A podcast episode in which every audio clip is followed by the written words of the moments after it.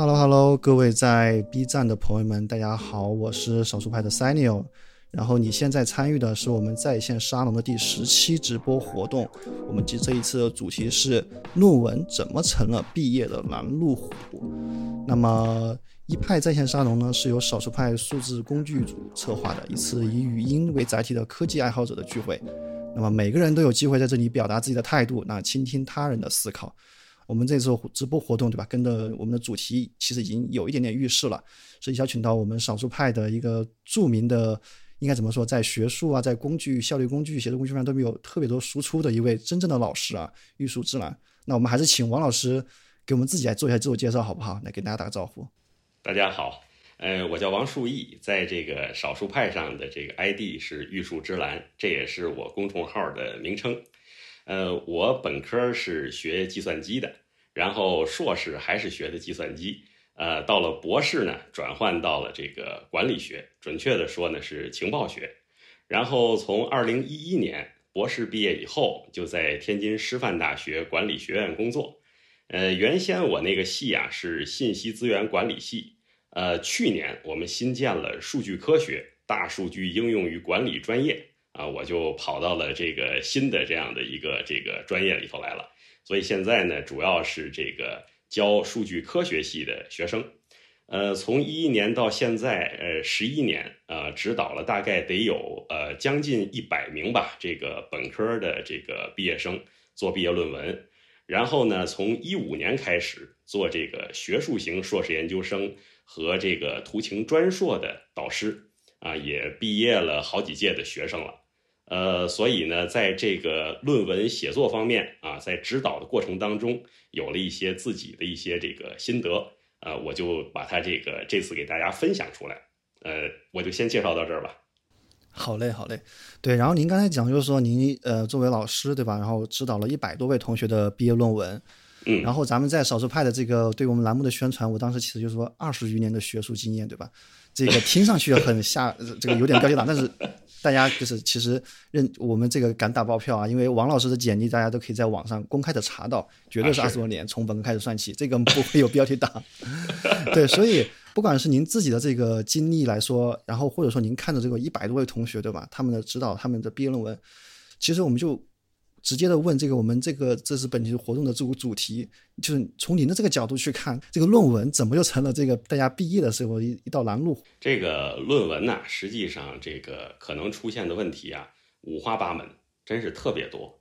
呃，从最初的这样的一个选题，有人就是死活选不出题来。呃，每次啊，我像带这个学生，一般来说呢，十个左右啊，呃，这两年带的稍微少点，也有七八个吧。有的好比说开始选定导师，然后呢，这个一起这个开一两次组会啊，然后这个布置他相关的这样的一些选题的这样的一个方向的话，然后呢，很快有的人就能把题目这个定下来，而且选的呢，呃，有趣儿，而且呢，这个题目还是可以掌控。但有的同学那真是拖他几个月的都有，然后就是死活就是找不着任何的这样的一个话题来切入。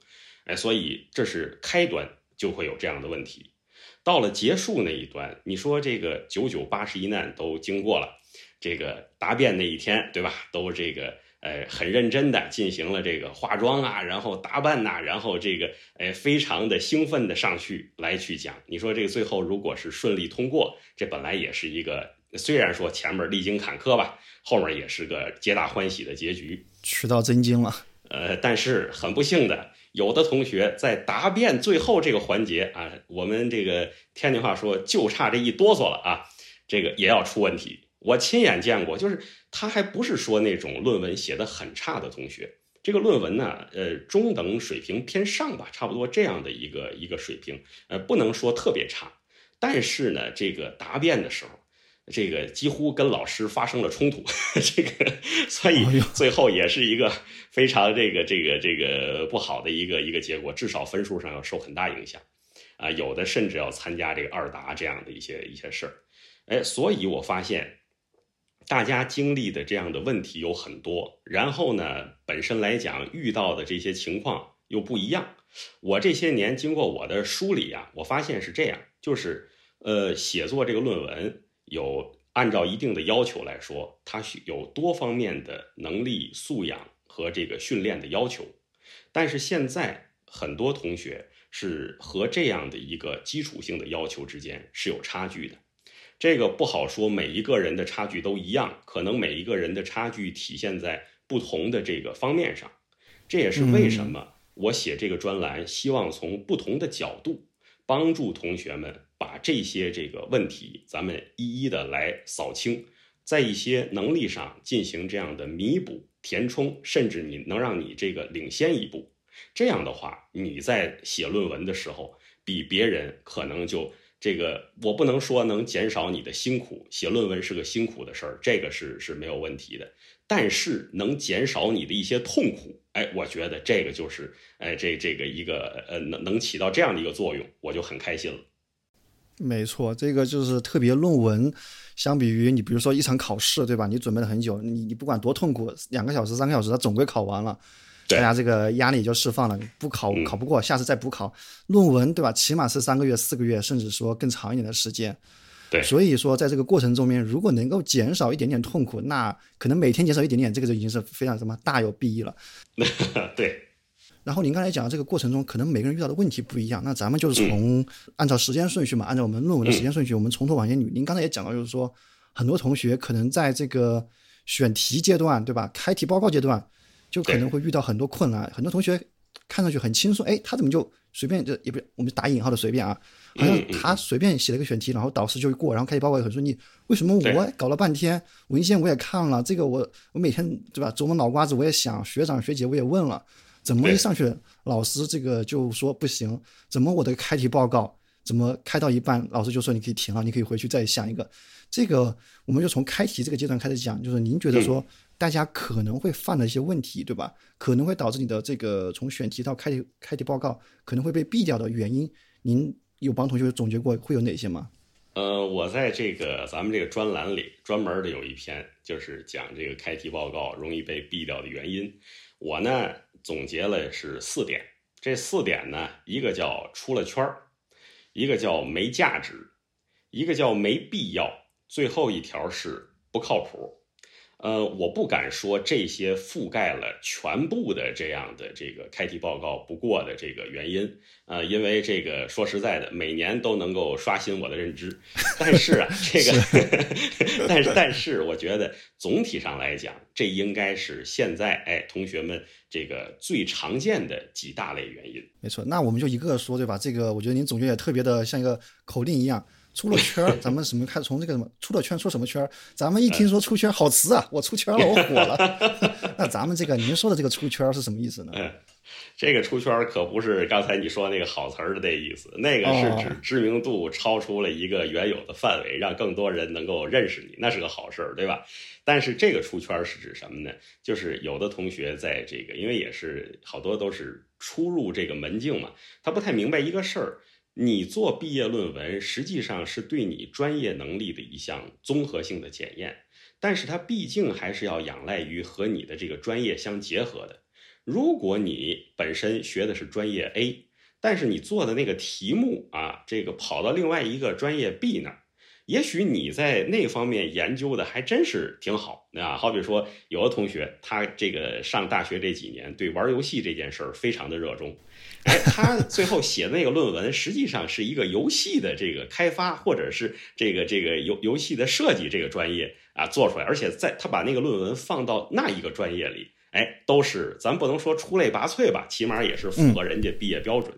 可问题是你自己的专业它不是游戏开发、游戏设计。那这就这就不合适了，对吧？你相当于没有能够体现出你在自己的这个专业里学到的东西以及你的这个应用能力，哎，所以这种往往叫做这个出了圈儿，这种也是最大的一个忌讳。往往来说呀，你开题的时候，一旦你那个选题一看这是一个别的专业的题，基本上在这一步就会被这个拦下来。但是呢，这里有有一些教训是什么呢？呃，我们都知道，一个专业里头也是分若干个方向。你在做这个开题答辩的时候，底下做的老师有可能他们对于这个某一些这个领域当中其他的方向，他不是特别的这个了解，这个很很常见。你好比说，就是说，好比说学化学、学物理，你说你对于这个领域当中的哪一个部分你都了如指掌，那不可能的。现在这个学科的细化已经做不到这一点了，所以有的时候，有的同学他选题明明出了圈儿，但是有可能会在开题的情况下。哎，被不经意间给溜过去，这其实是一个非常不好的一个事儿，因为这意味着，当你最后那个论文拿出来的时候，可能到答辩的时候，突然间就被发现，说你的这个论文出圈了。那个时候你再想这个改弦易辙，然后再再回来再做，这个付出的成本和代价就非常大。哦，所以您这个出了圈，咱们这个用一个比较时下比较流行的，或者用 B 站来打比方，这个投稿投错了区是吧？对吧？本来科技区投到美食区这个这个我我我我说一下，因为我我经常投稿 B 站啊，这个 B 站上投稿投错了，人家会给你建议一个，或者给你直接放到另一个这个区，这个事儿你不影响你的那个稿件最后的那个发布，对吧？但是你要是这个毕业论文这个这这这个圈儿这个出去了，你投错了这个渠道，那最后可能就是直接对你的毕业产生严重的影响。所以这个这个咱们不要举一个特别轻松的这这种这种例子。对对，这个这个我我只是说这个行为是这样的，但是后果那自负啊，我们可没说这个很轻松。对，不过咱们就是可能就是说，可能有些同学可能是您公众号的粉丝或者您的学生，当然就会非常懂了，就是您曾经就是觉得。在研呃情报学专业做了很长时间的研究，那我们少数派的同学们，不那个听众朋友们或者观众朋友们，可能就哎情报学是不是搞那个啊那个情报的对吧？咱说搞情报搞情报的，咱就咱就用这您这个情报学的这个专业举个例子，您就比您见过的比较说出圈的情报学的，就您在指导说他们毕业论文的时候，就是出过什么比较奇怪的这个完全出圈的这个论文题目呢？同学们？嗯。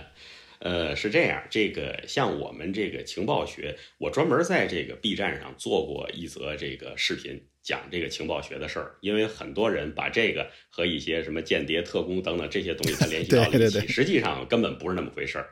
我们这个情报学不做那些这个违法违规的那些事情，我们都是从公开的信息渠道去获取相关的内容进行分析。我我们这个学科实际上现在的这个囊括的方向也比较多，但是呢，在那个视频当中我也提到过，它主要是三样东西结合在一起。这三样东西呢是信息，然后技术，还有就是人，这三个东西必须得这个这个这个结合在一起，体现出这才是我们这个专业的事儿。你如果说你专做技术，那可能你做的是这个计算机方向上的事儿。因为我们做的很多的那些这个应用，像这个，好比说这个信息的检索系统啊，情报的分析系统啊，它的底层实际上就是包括一些数据库、数据仓库、数据挖掘等等这些东西。所以你如果这些东西钻研到那些技术，哎，怎么样更高效的实现？用什么样的这种语言来实现？它会这样的一个效能更高？那个东西可能就偏离了。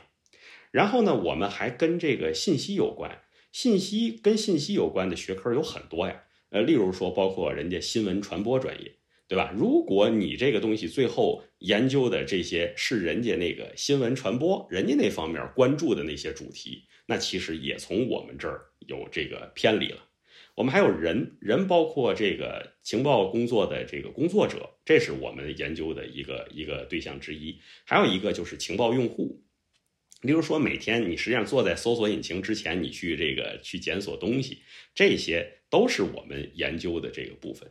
但是你得从这些方向上去去这个研究，就是它得跟信息的交互啊、使用技术这些相关，你去研究这个用户，这才是你的这个呃研究的算在我们这个学科里的东西。如果超出了这个范围，对吧？你研究的是他的一些这个，包括他的这个思维啊、心理啊、认知啊，其他的这些机制，而不是而不是和我们的这样的信息系统，然后这样的一些信息相结合，那你可能又跑到人家心理学呀，还有这个认知科学那些方向上去了。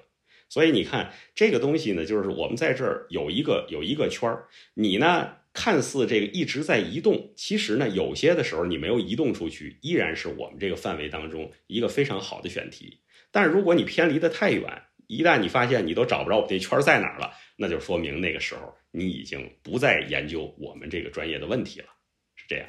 好嘞，那说咱们第一个出了圈儿，那第二个就是没，您就提的是没价值，这个也也特别好奇啊。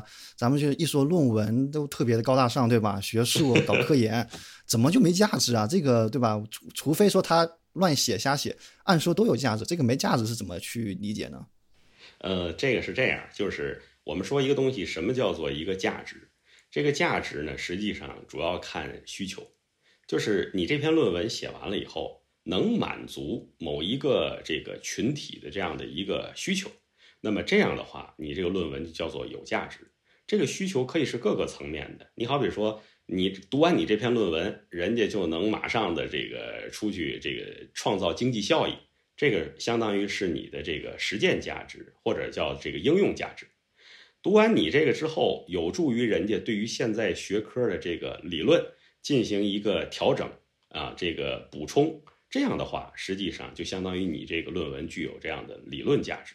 现在分主要也是分这两个方面，但是你说如果读完你这篇论文之后跟没读一样，对吧？现在不有句这个业余人的话嘛，“听君一席话，如听一席话”，对吧？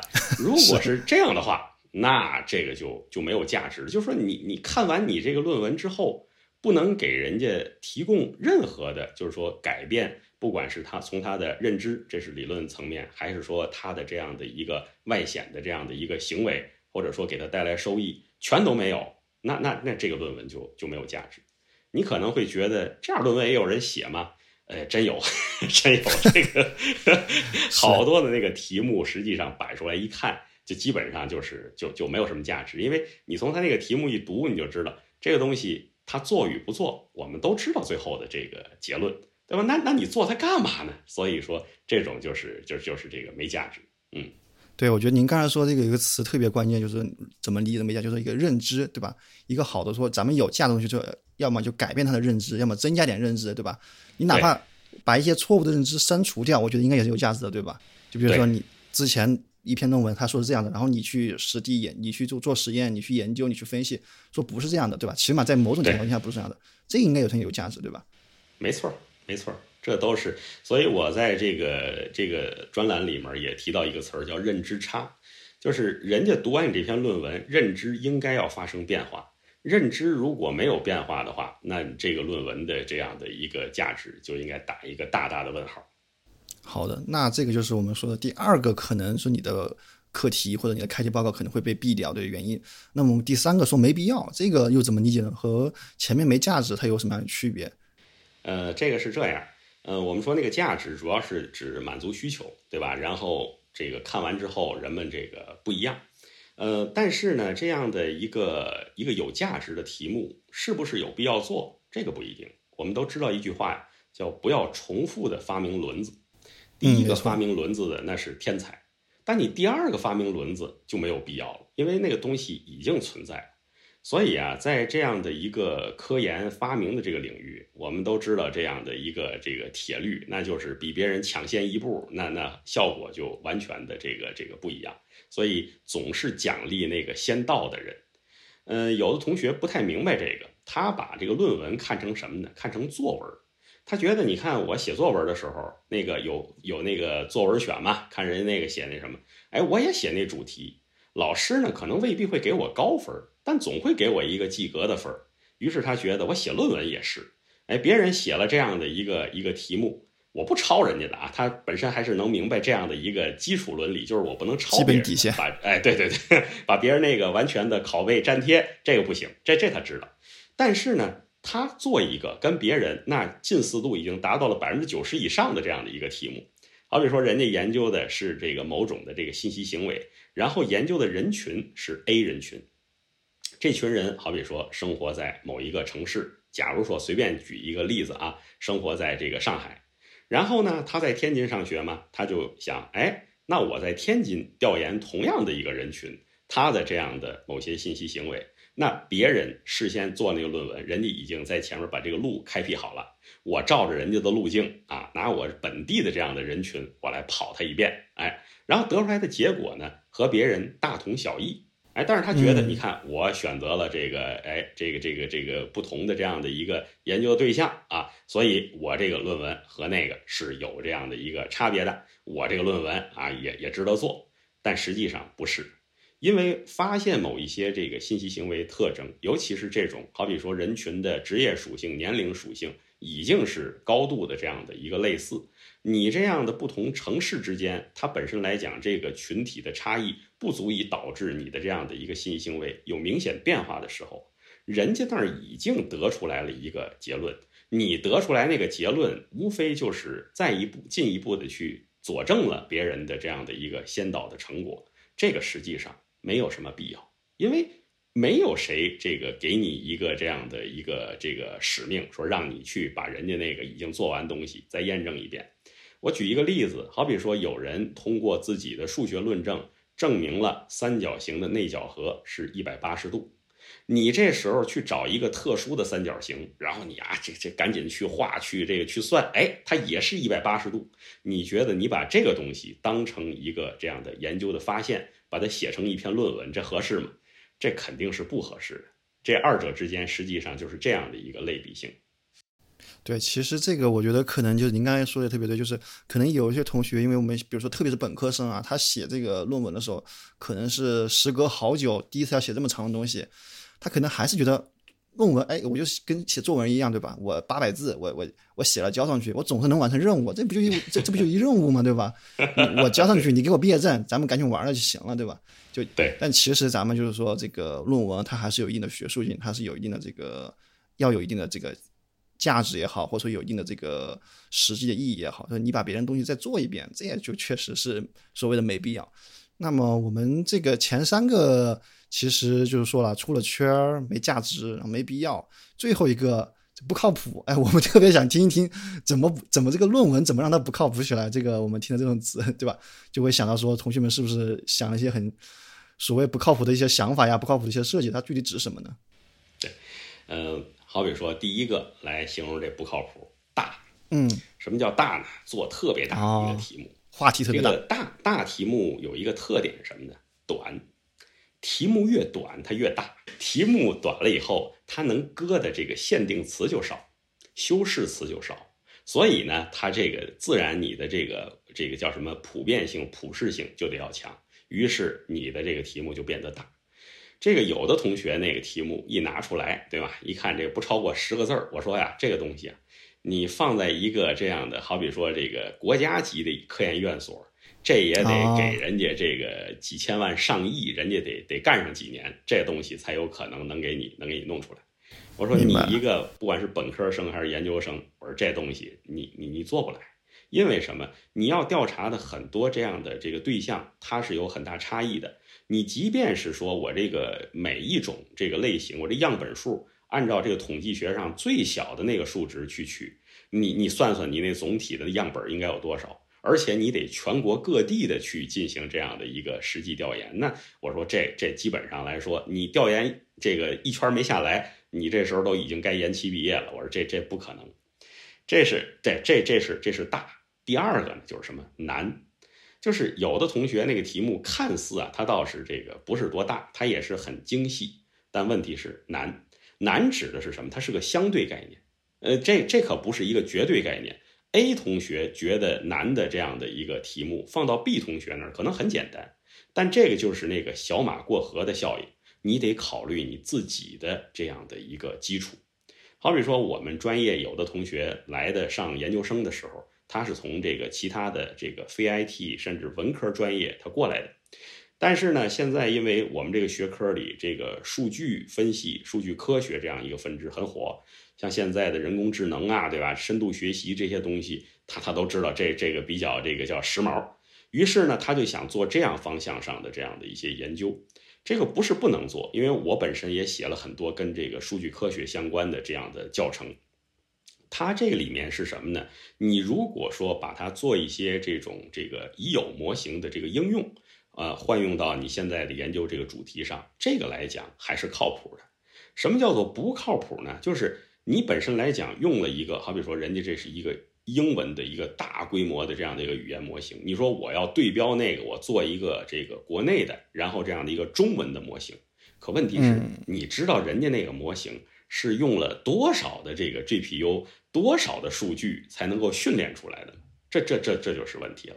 你现在没有这样的一个一个条件，然后你你非要这个这这个上，然后呢，这个等到你做到这个一半才知道这样的这个问题，到那个时候还是再重新的选题，重新的来折腾。呃，所以说这种啊也是一个不靠谱。这这个我我就先简要的说这两方面吧，这也是最常见的两个方面，一个是大，一个是难。其实说白了就是说，这个咱们做论文是科研，然后最重要的特质我听出来就是说，咱们要脚踏实地，对吧？咱们去摘那个能够你蹦一蹦能够摘到的那个桃子，就别想着说，比如就就比如说咱就你你这个一个本科生，你就别想着说怎么帮着帮着咱们国家攻克三纳米的这个光刻机技术了，对吧？这个确实有价值，也有必要，还对吧？但是太难了，对吧？不靠谱，对于一个本科生来说确实不太靠谱。所以其实我听出来这个，呃，您刚才讲了四个啊，咱们出了圈，没价值，没必要，不靠谱。其实我感觉这个开题报告不是说这个老师故意要难难为同学，哎，你这个东西不行，你这个东西做的不不好，你得给我做个好的，对吧？不是说先跟咱们工作的时候甲方一样，你得来一个五彩斑斓的黑，不是说想故意刁难咱们，其实更多的还是帮咱们这个同学把关，对吧？你万一你比如说这四个，万一那个开题报告那个老师不帮你把把关。你最后哼哧哼哧做了三四个月，哎，答辩还是过不了，因为这个问题依然是存在的。这，对，没错，这个所以说我在这里面，包括这个专栏里头，实际上有一条主线是一以贯之。这条主线是什么？是沟通，是理解。这个尤其是啊，作为一个这个研究生来说，和导师之间的沟通和理解。呃，我必须得声明一点啊，虽然咱们这个叫做这样的一个科研的这样的一个入门，但是它的目的绝不是为了替代你的这个导师，相反的，它是为了让你能够和你的导师更好的、更这个叫什么愉快而这个通畅的进行这样的交流，哎，这个是我们的这样的一个目的。所以说呀，在这样的一些过程当中，你也听到了，如果你选了一个题目，甭管多不靠谱。但是如果你跟导师能够保持这种密切，哎，这个这个紧密的这样的一个联系的话，实际上都可以很快的这样的识别问题，并且去加以纠正，哎，但是呢，这个有的同学就是爱做一个事儿，就是躲着老师，对吧？所以说这个这个后面的结果往往是拖到最后一刻。那个时候真是这个这个扁鹊说的那句啊，司命之所属的那个那就那就只能是 对。有些同学可能是这个个性原因啊，或者说自己的这个想着说，哎，我憋个大招给老师个惊喜。对，最后一天你开题报告拿上去，老师说这什么东西啊？对，所以您这个说的特别。我们在这个栏目的宣传时候也讲了，就是咱们不是说这是一个课程，对吧？我们特地避免的课程，咱们是经验，咱们是软技能，对吧？是。对。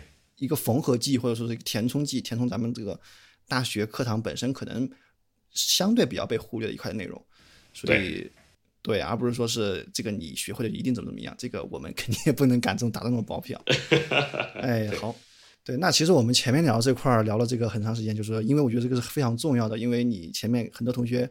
没有第一次，可能很多可能是第一次要经历所谓的开题，对吧？可能是自己想选题。以前可能前面十几年的这从小学到可能到大四之前，都是老师，哎，我要告诉你一个题目，写命题作文，或者说你考试，你有一个大纲或者重点，老师你给我画画重点，对吧？我把重点一背一练习。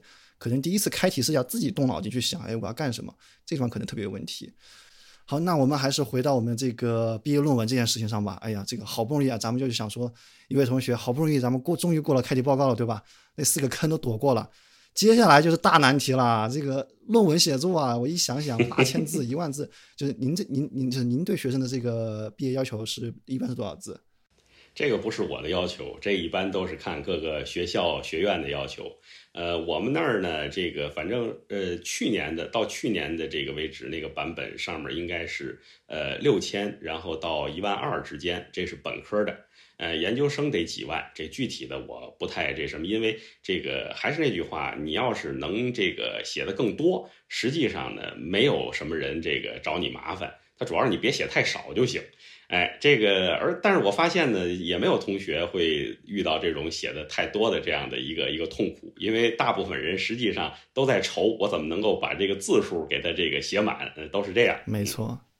对，所以这个您刚刚说咱们学院对研究生呃，这对本科生的要求是六千字，听上去也不是特别多，对吧？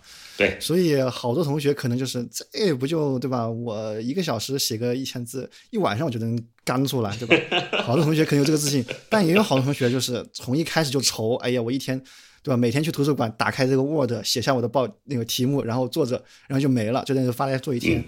所以咱们就说说论文写作，就是您觉得这个论文写作以您这个多年的这个自己的实操，然后还有指导同学们经验，有什么？咱就直接问了，有什么好建议、好好技巧吗？嗯，这个是这样，呃，以前我的这个建议实际上就是四个字：快写慢改。呃，这个是这是我当初上这个杨志平老师认知写作学的时候，我觉得学到的课程的精髓之一啊。这个快写是指什么？快速的完成你的初稿的构建，包括这个快速拟定提纲，快速填充你所有能填充的这些内容。哎，然后有了这样的一个论文的初稿，这个一定要在最短的时间内把它这个搞定。呃，这个时间能有多短呢？因为这个认知写作学那个课针对的是一般写作。我在这个 YouTube 上看到了这个卡尔教授，这也放到了咱们这个专栏的一篇当中，讲他的这个一般来说写一篇论文，那个就是一般的期刊论文了。哎，当然不同领域可能不同。对于他来说，写一篇论文的初稿需要多长时间呢？呃，一个周末的时间把它写出来。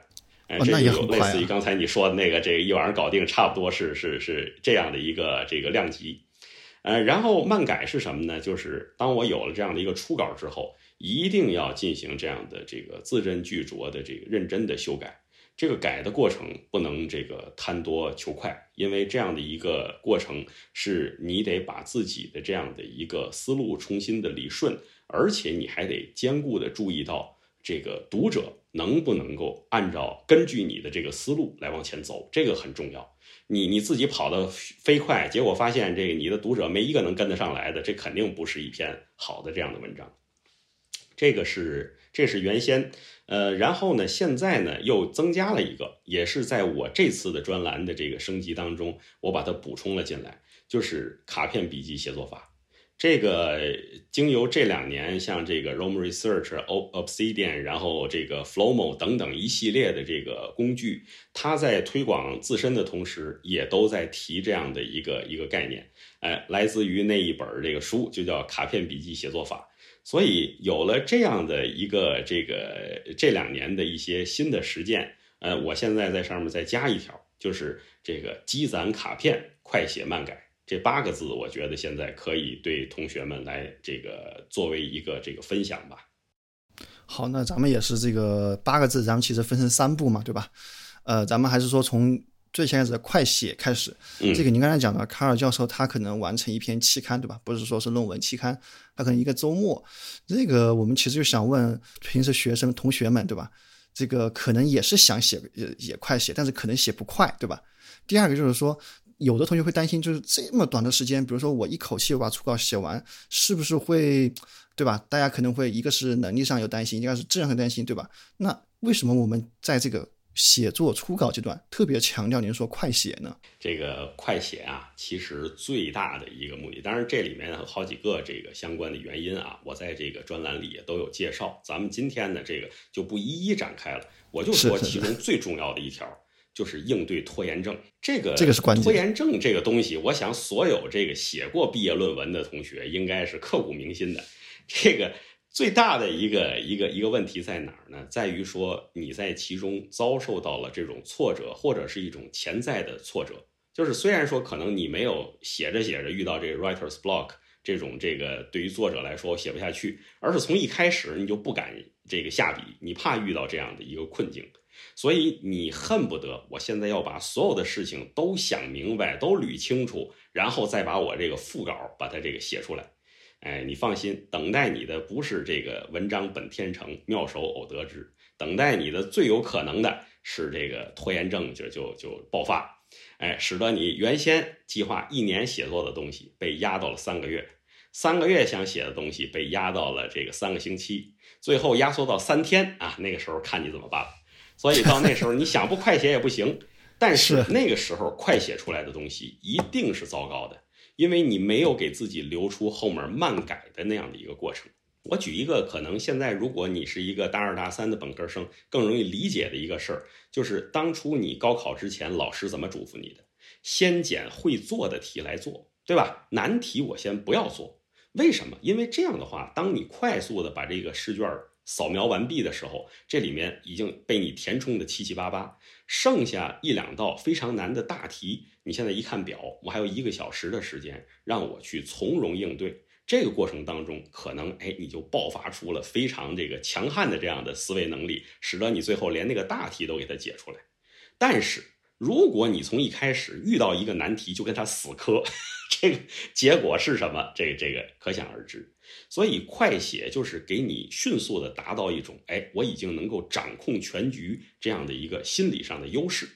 同时，这个在这样的一个这个过程里面，然后呢，你你会不断的。有这样的一种这个外部的这样的一个正向反馈，会会给自己，呃，这个正向反馈有的时候来自于什么呢？来自于别人对你的这样的一个羡慕啊。这个我我我体会这个事儿，不是站在一个被别人羡慕的角度，是我那时候羡慕我的同学。我读博士的时候，我的同学这个他这个我我们是同时老师布置的，就开始开题完之后开始写，然后呢，当我准备动笔的时候。我同学在这个这个朋友圈发了一个，那时候还不是朋友圈，那时候好像还是什么这个人人网那样的一个一个那那个网站上发了一条动态，写着是这个，哎呀，初稿完成，慢慢修改。我我当时看完了以后，想想，这这就是这就是一个我我自己亲身经历过的例子，所以让我特别的能够这个体会到，就是如果你这个不快写。然后，当你周围人都已经完成，人都在那做修改工作的时候，对于你来说是多大的一个这样的一个心理压力，会导致你动作的变形和这个紧张焦虑啊，这这个这这样就不好了。然后我看咱们这个腾讯这个会议室里面有位同学也在说，这个毕业论文他写的这个时间太长，对吧？以至于前面后面对吧，思路都已经不连贯了。其实我是不是觉得咱们这个快写的这个策略，其实也会比较能够应对这种情况，对吧？因为你的论文可能是在一个星期，对吧？我们就是不要说太极限，我们毕竟不是卡尔教授，对吧？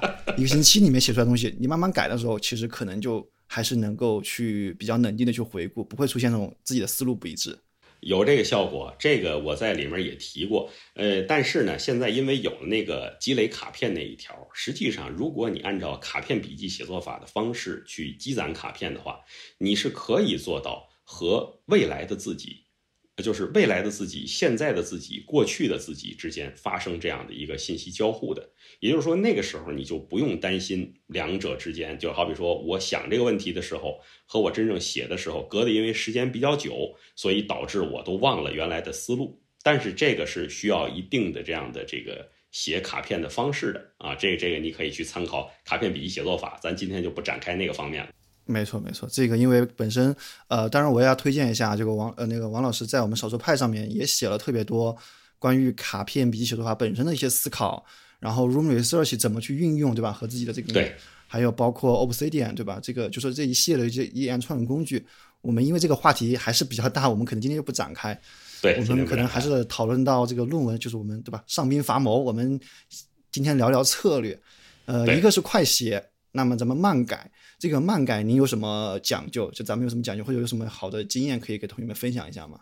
这个漫改的时候，实际上是什么呢？还是我刚才其实已经提到一部分了，就是你在这个写的这个过程当中，千万的不要怕，就是我好比说现在我的思路发生了变化，哎呦，我舍不得扔啊，前面这些东西啊，这这个这个不行啊，这这个一定要这个杜绝这样的一个想法。我们都知道有个成语叫敝帚自珍，对吧？这这个可以理解，你毕竟是花了辛苦，好不容易攒下来的一千来字儿啊。老师，你一句话就让我把这都给删了，老师能不能不删那么多？这是我经常听到同学的这样的一个一个这个什么？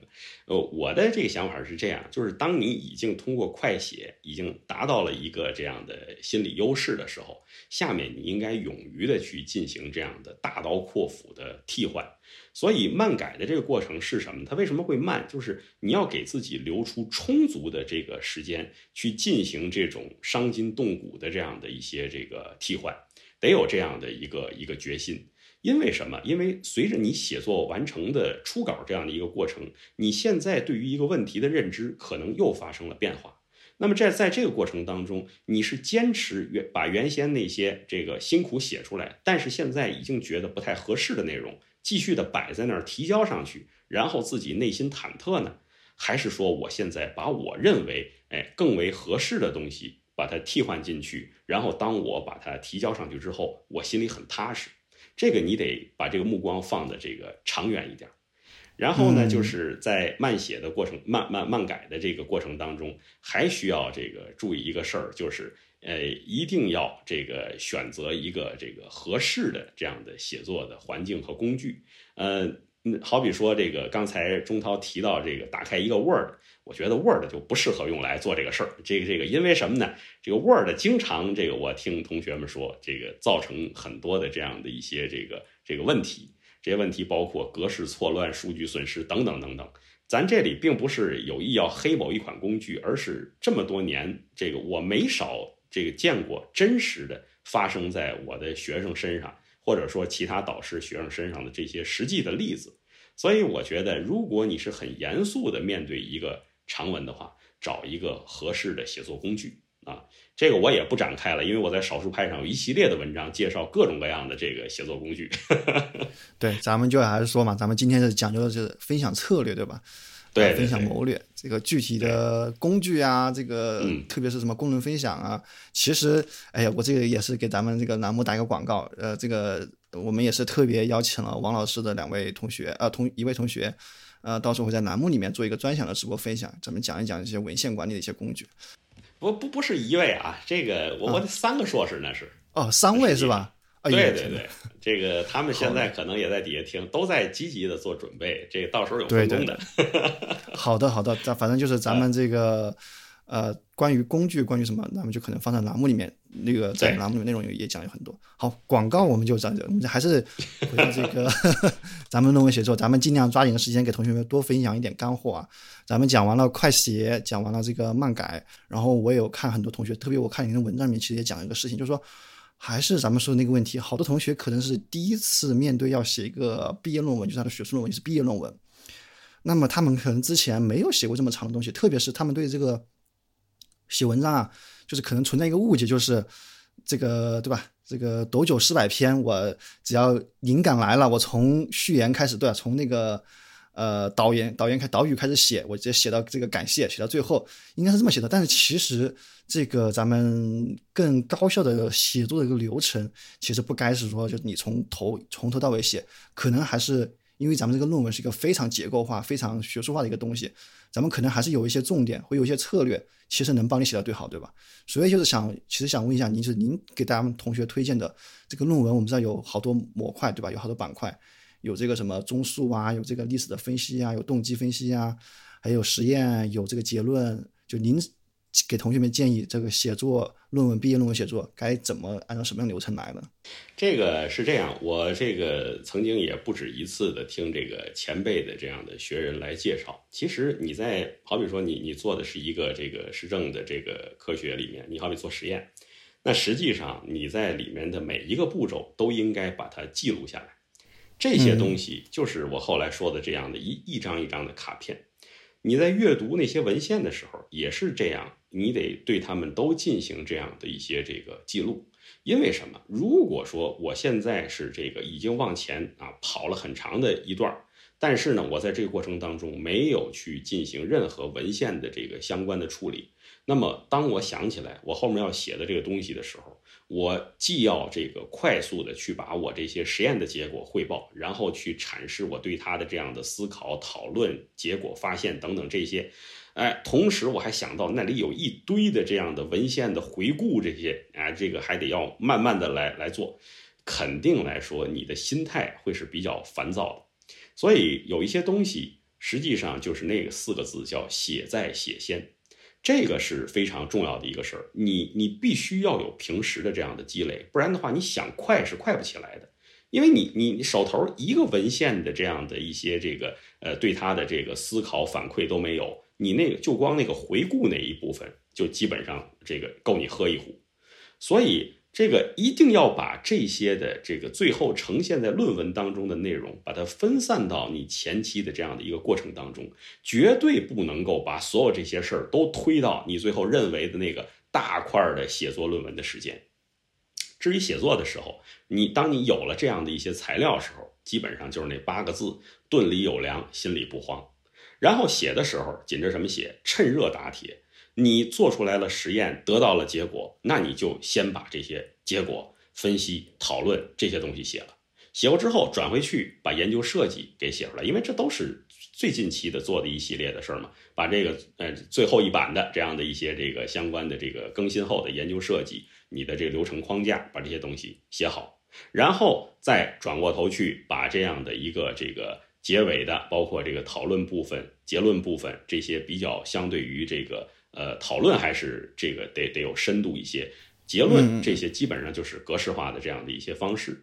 然后就是拿起前面那些你积攒来的卡片，把你的这样的一个这个文献回顾给它捋清楚啊，按照几个不同的这样的维度来做，之后再去写引言。有很多同学往往觉得引言啊，在论文正文它是第一部分，所以我应该把它放在这个一个这个这个先写的这样的一个位置。实际上根本不是这样。一篇论文能不能在这里牵动你读者的这样的一个心，能不能说明它本身的价值和必要性，实际上都功夫都花在这个引言这一部分上。这一部分你最好是在你把整体排布之后，再把这个最难的部分给它这个写出来。这样的话，就像我们刚才说的，考试的时候先做容易的题，都做完了之后再去攻克难题一样。哎，一定不要一上来先把那些难题放在眼前，跟他死磕，这个是不可取。没错，其实我觉得你刚刚提的这个方法或者那个策略特别的这个简单，但是又好懂，就是趁热打铁，对吧？你在做什么的时候，就把那个论文，这个论文其实是一个有点像一个拼图也好，对吧？咱们说或者那个积木也好，但不是说你要从这个就是从第一块从那个开始一点点拼，它其实是一块一个模块一个模块的来的。你在读文献的时候，就用笔记笔记这个呃卡片笔记法，把这个卡片做好，对吧？这个做实验的时候，把这个实验日志啊，这个工这个，我记得我当时写论文的时候，老师要求我每天写日志，对吧？你这个是每天进步到哪一步了，数据是什么，参数是什么，你得记录下来，对吧？对对，这个其实趁热打铁，我觉得这个东西大家可能一定要把这个思想贯彻下去，就千万不要把论文当做一个什么写小说，对吧？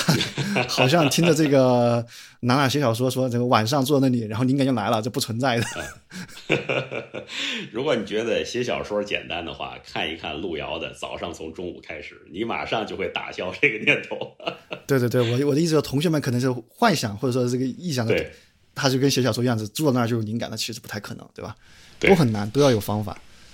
好，那这个其实咱们就也是说，论文写作这个是非常非常非常难啃的，也可能说是，呃，与前面我们说开题报告可能是同学们容易忽略的点，对吧？那么论文写作呢，其实又是一个比较难啃的点，但是我们也给出方法了，八个字，开快写慢改，然后卡片笔记，对吧？嗯，咱们卡片笔记的这个话题，我们就可能就是可以看一下我们是王老师在少数派的一些文呃文章分享。好，还是假设那位同学好不容易对吧？开题也弄完了，这个论文总算是，咱们说再难再苦也把它啃下来了，呃，最后一步终于得答辩了。您刚才开头的时候说，好有有有同学这个对吧？论文其实写的也不错，最后怎么答辩跟老师就杠起来了，就干 干上了对吧？其实我是不是就是会想这个，呃，咱们同学因为第一次听答辩答辩，特别是咱们一说辩这个词，对吧？是不是得上去跟老师辩论辩论，对吧？你是不是得老师是正方，我老师我是正方，老师是反方，我得把你辩下去，对吧？我才能赢。其实不是这样的，对吧？这个总有一种误解，答辩是辩论啊。有的同学对辩论比较熟悉，对吧？包括看奇葩说呀，他觉得这个 这个是可以可以这样来做的。呃，但是呢，就是这这个确实来说，答辩这个目的，实际上相当于是老师帮学生来做一次这个质量的把关。尤其是你说你一个本科生啊，这样的一个这个第一次做这样的一个一个研究，实际上这里咱们按概率来说，如果出现一些异常情况，更大的可能性是你做错了。不大的可能性是说你这个能够提出一个颠覆现有学科的一个框架，对吧？所以你你你这样的一个辩论呢，这个这个多数啊，或者说绝大多数啊，或者说我见过的基本上啊，都属于是这个最后这个这个结果这个都都很都很糟糕。所以这个不要不要尝试去辩论。如果发现老师提出某些这个质疑的话，你先得想一想。是不是自己在做的过程当中有没有什么样的这个这个疏漏？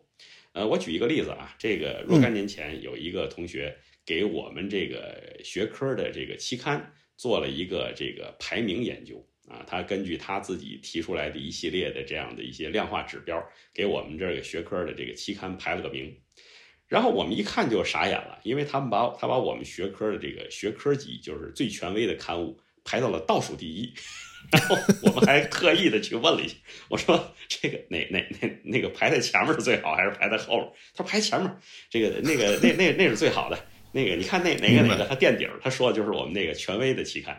哦，这个很有很有骨气，很有胆气啊！这么敢，这个直接就说出来，也不自怀疑一下自己。然后，然后我们呢，就是循循善诱，试图就是说，这个告诉你，你这这个这个做的不对，因为这个本身他学界的口碑、历史严格在那里，这样的一个期刊上都是这样的，大家的这样的一个一个优秀文章，怎么可能会得这样的一个一个结果？这个不合适的。哎，但是他就不行，就就跟我们辩论啊，我这个我这按照什么，我那个指标一点错都没有，然后怎么怎么着，哎，最后我实在看不过眼，我我我就说一句，我说你是不是在某一个期刊平台上去这个得到的这些数据？他说对呀，啊，说的理直气壮啊，我说是这样，根据这个独家授权协议，那个期刊没有任何一篇文章放到这个平台上，所以你在那个平台上检索到的数为零。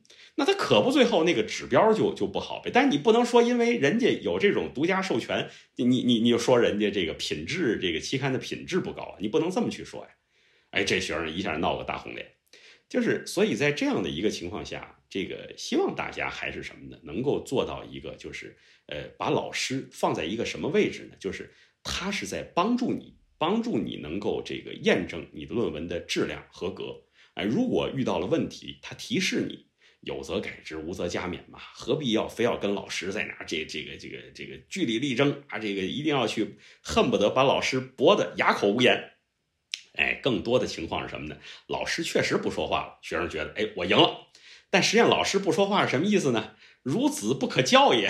这个因为这个，所以他不说话了。没错，这个咱们就是说说这个所谓要有这个科学的什么。大胆假设，小心求证，对吧？你这个，你可以做一个很大的假设，那个我们最权威的期刊其实最差，但是你得小心求证。你这个求证也很大胆，那就可能结果就有点让人这个没法接受了。没错。那这个我们说，除了说同学们容易对这个答辩这个这个名词有误解，还是没有技巧？这个我们其实这个您作为也是应该是常年参与这个答辩的这个指导老师也好，或者说是。呃，专家也好，就是您从您的角度，其实是不是可以？因为我们同事一般都说，哎，这个我们看同学们的分享，哎，学长告诉你，哎，这个老师喜欢这种风格，那个老师喜欢那种风格，咱们可能就是确实啊，每一个学院、每个学科、每个老师都有自己的这个答辩风格。那咱们就是王老师，您就说有这么长的时间，呃，长的时间的经验，您可不可以给帮大家，大家就是给一些比较共性的技巧？他可能不是说每一个都特别特别适用，对吧？但是说可能是共性的，能够把这个答辩。我们说做的更好一点，起码说不说百分百的吧，不说一百分吧，咱们就是保证他这个在及格线之上，往八十分走一走，对吧？别出一些特别的错误。就您有什么好的一些建议吗？给同学们？呃，你说的特别对，就是众口难调。这个对有些人，你好比说这个，我我曾经这个，我我我一朋友他是湖北人。然后呢，这个有一次，这个人家这个炒了几个菜，然后这过来这个邀请我一起去吃，人家是非常那什么的，这个吃的很欢快。他他邀请的朋友还有另外一个这个湖湖北老乡，人家对那个菜啊，这个特别好。我尝着当时也觉得好吃，但是这个他他有点辣。我当时呢是没觉得什么，但是那一天晚上我基本上就没睡着觉，就给我辣的。这是什么呢？就是你觉得是这个好的东西，但是对别人来讲，可能就是众口难调，对吧？当然，这个这个这个人家吃完了以后没事儿啊，这这个不绝对不是食品安全问题，人人家吃完之后非常好，这就说明是每一个人都有自己的口味，所以我们很难做到让所有人这个在口味上都能满意。但是呢，我在包括给学生来讲这样的一个呃界面设计等等这些方面，我都提一个事儿，我说既然是众口难调，我们就走那个最为这样的一个保险的路径，就是我们想在答辩的时候展示的是什么？是我这个研究做的怎么样，对吧？所以我希望是什么呢？如果我不知道这个老师他偏好什么风格，我就给他来这么样的一个这个比较简约而保守的风格，这是我对学生的一个提出来这样的要求。所以我总结呢有五个技巧。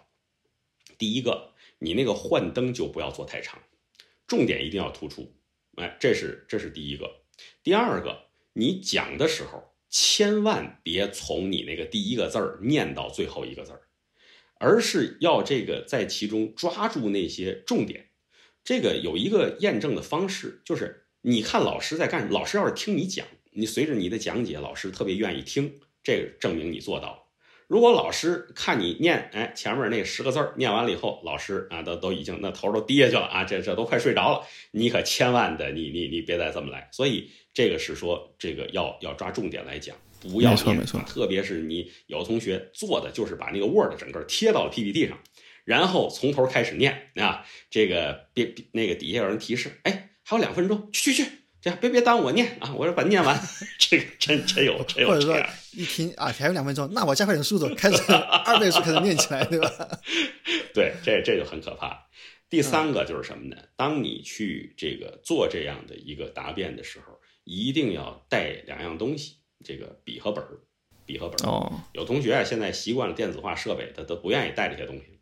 有时候带个手机上去啊，这个这个说这个我做记录，嗯，你不要这样，就是一定要带个笔和本儿，不要引起误会，对吧？你否则的话，老师那儿跟你说的时候，你拿个笔和本儿在那儿记，老师觉得，哎，这个这个是一个虚心求教的态度。你拿手机在那儿摁，老师说什么意思，对吧？这这这个容易引起引起误解。还有就是什么呢？这个做记录的时候力求全面，你千万要要要记住，就是你在现场能够收集到的这个信息，那个时候基本上是一个这个全方位的。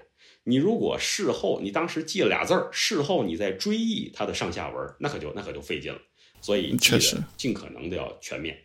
还有就是这第五条，你这个回答问题的时候这个态度，哎，谦虚谨慎，实事求是。这个不是说让你做一副这个特别谄媚的样子，老师，你说什么？你你这里面是什么呢？我可以有一些地方有我自己的这样的一个看法，或者如果真的是我自己做出来一些这个新的东西跟原先的这个不匹配，我可以把它这个表述出来。但是你不要以一种这个挑衅对抗的这样的一个一个一个态度，或者一种哎你你懂什么对吧？你你你没做我我我这刚做出来的，你你不要跟我这。不要有这种不耐烦，然后这这样的一个态度，毕竟是什么呢？就是说，在这样的一个情况下，还是回到一开始那个那个一开始的那一点，就是老师他是在帮你，不管他有这个个性使然，他说话可能不太注重这个方式方法，但是他的目的一定是希望帮助你把你的论文的质量能有提升。这一点，我我想我们应该是达成一个共识的。哎，这就是我给同学们的一些这个建议。是的，是的，对，所以这个王老师刚刚给他们大大家提了这个五个建议啊，咱们可能回顾一下。第一个就是说幻灯片不要太长了，对吧？重点突出，别一上来，老师我今天有一百张幻灯片，你听我讲，对吧？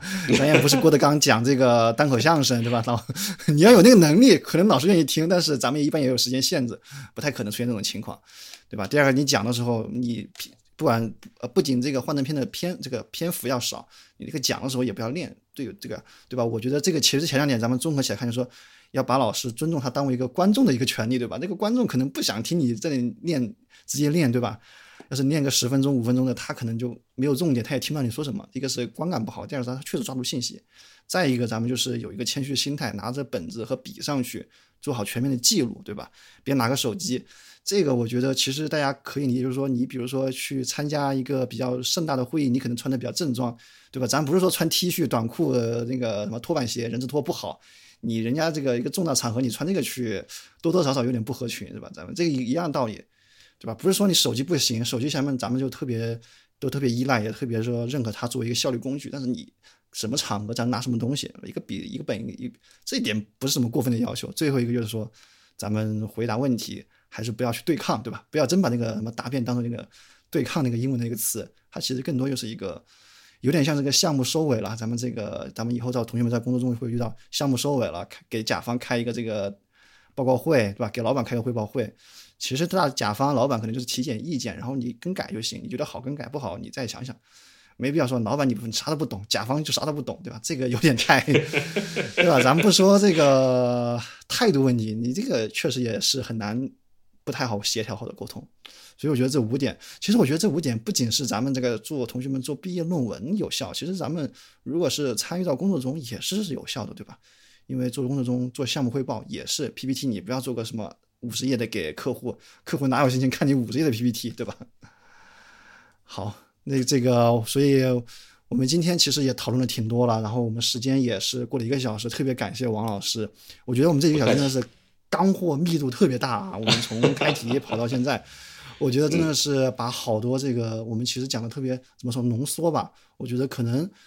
呃，不是说每一点都对同学们有，但是可能在某些环节，如果能对同学们有一些提示作用，那就是我觉得这一期的目的咱们达到了。所以也是特别特别感谢王老师给我们这一个小时、一个多小时的一个非常 高密度的分享。不客气。同时，也是在打一下小广告，因为这个 给我们自己的这个王老师也不叫小广告吧，这个说的太这个，就是咱们就正大光明的给咱们王老师的在我们少数派的栏目的经验卷轴系列里面的如何入门的学术论文写作，咱们这个栏目呃推广一下这个。呃，有同学问这个不会一周只更一篇啊？我们这个很快的，呃，从这周开始，三周到九月中旬就更完了，因为我们知道大家从九月份开始入学开学，然后就开始忙这个事儿，我们怎么会忍心把这个东西藏到 年底呢？对不对？就是希望大家今年能用上，对吧？对的，所以这个九月中旬我们就会基本更新完了，然后在九月中旬的时候会有王老师的这个三位同同学在我们栏目内部做一个专享的直播，去讲刚才我们讲的几呃两个文献管理工具。最后等到这个所有更新完之后呢，我们王老师会把问题再整理、再收集，最后再给同学们做一次直播答疑，方便大家在看完了内容之后还能再有一些额外的一些补充也好，或者说是疑问解答也好。好。那我们这个今天的直播就先到这里了。这个我们再一次感谢王老师，然后也感谢在腾讯会议直播间、呃腾讯会议室里面和我们一起啊讨论的同学。当然也感谢在 B 站一直守候在，对吧？周五的晚上，每一周都特别感慨啊。周五的晚上，然后放弃这个社交，放弃娱乐，能够来我们少数派一派在线沙龙。对吧？我相信是会有一些好处，有些益处的，对吧？嗯，玩嘛，周末周天还可以玩，所以也当然非常感谢大家。谢谢钟涛，谢谢 TP 你们的主持啊，也谢谢各位来参与，谢谢大家。好，再一次感谢王老师，我们谢谢各位晚安了。嗯，晚安，拜拜，拜拜。